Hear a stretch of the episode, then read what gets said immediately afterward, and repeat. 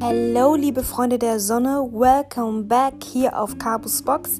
Ich bin Cabu und das hier ist mein Podcast.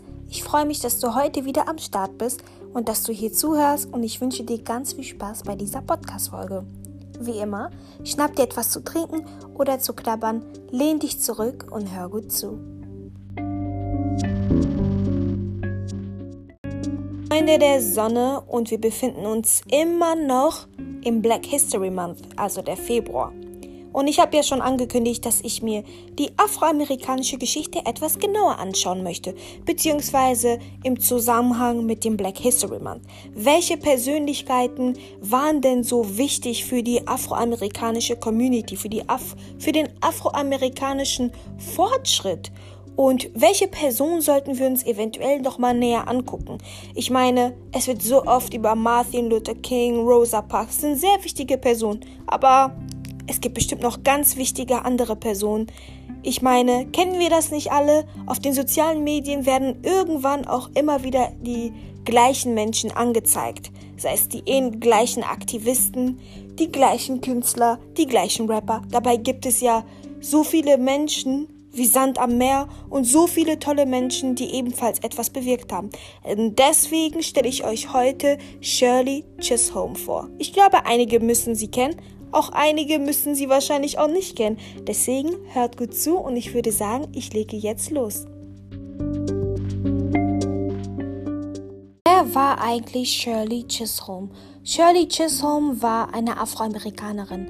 Sie ist äh, in Brooklyn aufgewachsen und war die erste schwarze afroamerikanische Frau, die in den US-Kongress gewählt worden ist. Sie war eine Politikerin und eine Aktivistin.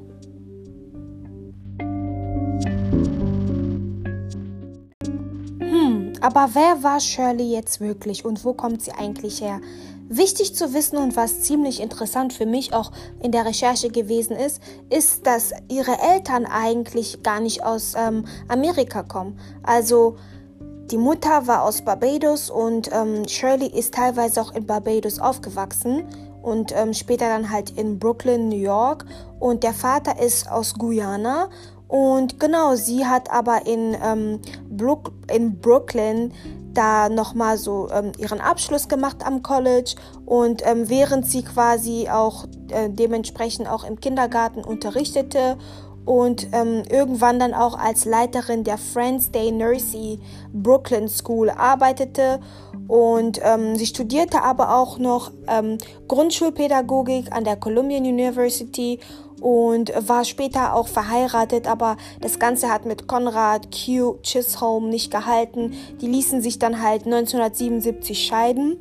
Und ja, immer wieder ging sie ihren eigenen Weg, zum Beispiel als Bildungsberaterin für die Kindertagesstätte-Abteilung in der Stadt New York und setzte sich definitiv auch immer wieder in politischen Gruppen aktiv ein, ähm, darunter zum Beispiel auch die National Association for the Advancement of Colored People und ähm, Genau. Und später auch von 1964 bis 1968 vertrat sie halt ihren Wahlkreis Brooklyn in der New Yorker ähm, Staatslegislative.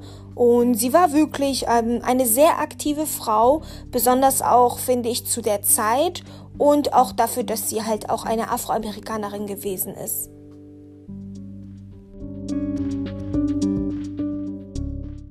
Und im Kongress wurde sie schnell als starke liberale Person, also starke liberale Frau bekannt, die sich auch nicht davor scheute, wirklich ähm, ja, sich zu kritischen Themen zu äußern, weil ich kann mir sehr gut vorstellen, damals zu der Zeit war das ja sowieso generell so, dass man Frauen ungern in der Politik gesehen hat. Und was ich hier auch nochmal sagen möchte, was ich sehr inspiri inspirierend finde und was ich sehr schade finde, ist, dass man von ihr so wenig hört, denn sie hat eine Bewegung gestartet, die sich für Gleichberechtigung einsetzt, von Frauen auch in der Politik. Dazu aber später mehr. Sie ist als Liberale bekannt geworden, die sich auch gegen diese Entwicklung von der Waffennutzung allgemein, wir wissen ja, wie das in Amerika ist mit diesem, mit dieser, mit den ganzen Waffenregeln, ganz anders als in Europa zum Beispiel. Diese Waffengewalt ist ja bis heute ein Problem, das Amerika ja hat und dass sie das damals schon kritisiert hat, ziemlich stark. Und ähm, ja, sie sprach sich aber auch gegen, gegen den Krieg in Vietnam zum Beispiel und sagte, dass es nicht in Ordnung ist und gab Vorschläge, wie man das anders angehen könnte.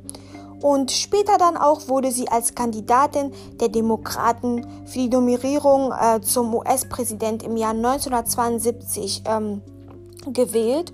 Und sie gewann auch 125, nee, 152 äh, Delegierte, bevor sie sich dann aber dann aus dem Rennen zurückzog.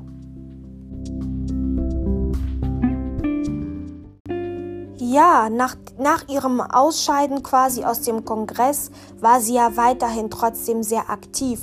Aber wo war ich denn eben stehen geblieben? Sie hat sich ja quasi von dieser äh, Präsidentschaftswahl zurückgezogen, obwohl sie ziemlich erfolgreich gewesen ist. Ich gehe davon aus, dass es generell mit ihrer Gesundheit, äh, mit ihrem schlechten Gesundheitszustand zusammenhängt, weil das erfährt man aus anderen Quellen im Nachhinein nochmal, weshalb sie auch wieder ähm, Möglichkeiten abgelehnt hat in der politischen Welt, sage ich jetzt mal. Sie ist aber zum Beispiel, was ich sehr interessant finde, ich sagte ja bereits, sie hat sich sehr stark generell eingesetzt und war ein, sehr bekannt auch dafür, dass sie sehr liberal gewesen ist. Und sie war zum Beispiel die Gründerin äh, des National Women's Political Causes, die sich wirklich, ähm, ja, für die Gleichberechtigung von Frauen einsetzte.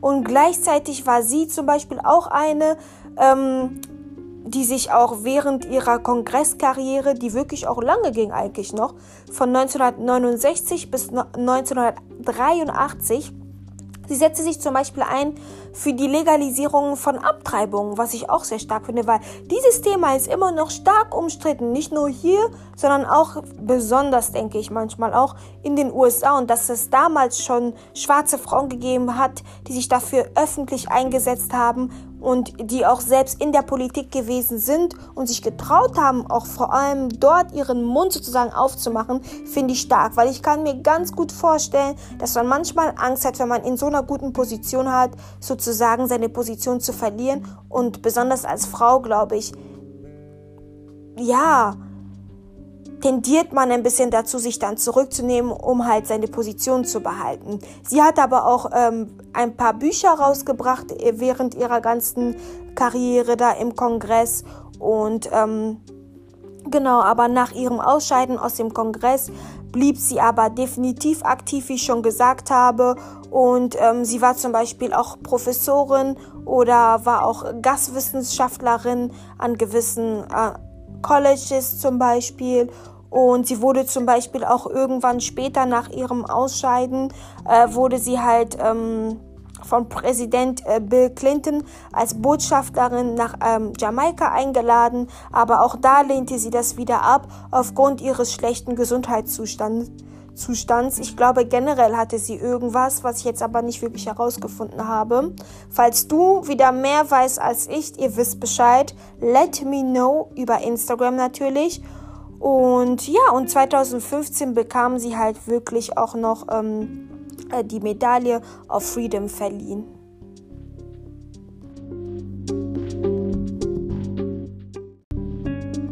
faszinierende Frau und ähm, was ich zum Beispiel sehr wichtig finde, nochmal darauf einzugehen, ist, dass sie ja eine Mitbegründerin von dem National Women's Political Causes gewesen ist. Und äh, diese politische Organisation wurde 1971 gegründet um Frauen, die sich für ein öffentliches Amt zum Beispiel bewerben wollen, wirklich ähm, auszubilden und zu unterstützen und zu fördern, was ich richtig gut finde. Das heißt, sie hat es selbst geschafft, ähm, als Kind von Einwanderern selbst diese ja, sich diese Bildung ähm, zu finanzieren, anzueignen, den Weg in die Politik sich selbst so in gewisser Weise zu schaffen und möchte das wieder an andere Frauen weitergeben. Das, was ihr in gewisser Weise gefehlt hat. Und das finde ich sehr, sehr stark und deswegen ist sie auch eine wichtige Person, die man auch erwähnen sollte, wenn es um den afroamerikanischen gesellschaftlichen Fortschritt geht. Denn ja, sie setzen sich dafür ein in dieser ähm, Organisation, um auch Frauen anzuwerben, also den Frauen Mut zuzusprechen, sich für so eine Position auch ähm, zu bewerben und auch an sich selbst zu glauben, dass man als Frau in so einer Position sein kann. Und ähm, diese Organisation möchte wirklich den Status der Frauen verbessern, indem sie quasi diesen Frauen auch einfach eine Stimme geben. Eine Frau in ähm, eine Stimme für die Frauen auch in der Regierung. Und äh, diese Frauenstimmen sollen gestärkt werden. Und dafür hat sich diese Organisation von Shirley sehr stark eingesetzt, um generell auch für die Zukunft Kandidatinnen dabei zu haben und zu helfen, wirklich einen erfolgreichen Wahlkampf führen zu können. Und ähm, ja, das finde ich einfach stark. Und das haben die in Form von Workshops gemacht oder Informationsabenden und generell bei der Hilfe, ja, weil alles kostet halt Geld. Ne? Ich meine, wie schaffe ich das eigentlich so, meine Finanzen aufrechtzuerhalten oder wie kriegen wir denn finanzielle Hilfe?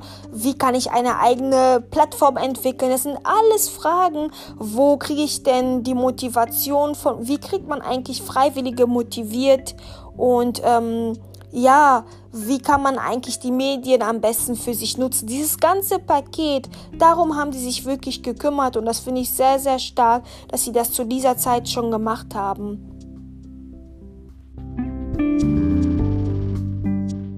Ziel dieser Organisation ist einfach wirklich Frauen zu finden, die man auch wirklich so der Regierung auch vorlegt, so hier, es gibt auch bestimmte Frauen, die qualifiziert sind. Und die, diese Organisation von Shirley hat auch mit anderen, ähm, ja, wie soll ich das sagen, Frauengruppen, Organisationen zusammengearbeitet und wirklich dann auch aus hunderten Frauen einige rausgelegt, ausgewählt mit Namen und Zeugnissen und sie auch nochmal von der Prüfung vorgelegt um diese halt auch wirklich für die Regierung vorzuschlagen. Die wollten wirklich, dass äh, Frauen wirklich ähm, ja in die Ernennung von öffentlichen Ämtern einfach mehr gewählt werden.